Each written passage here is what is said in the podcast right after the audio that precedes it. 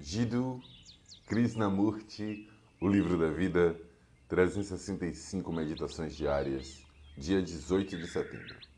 A função do intelecto. Não sei. Não sei se você já considerou sobre a natureza do intelecto. O intelecto e suas atividades são corretos em certo nível, não são? Mas quando o intelecto interfere com aquele sentimento puro, a mediocridade se instala nele Conhecer a função do intelecto é estar consciente desse sentimento puro, sem deixar os dois se misturarem e destruírem um ao outro.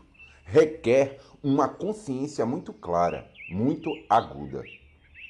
Por isso, a função do intelecto é sempre investigar, analisar, buscar. Mas como queremos ser interior e psicologicamente seguros, porque temos medo, somos ansiosos em relação à vida, chegamos a alguma forma de conclusão com o qual ficamos comprometidos.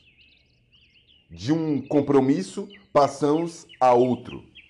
E eu digo que talmente, tal intelecto, sendo escravos de uma conclusão, deixaram de pensar, de investigar.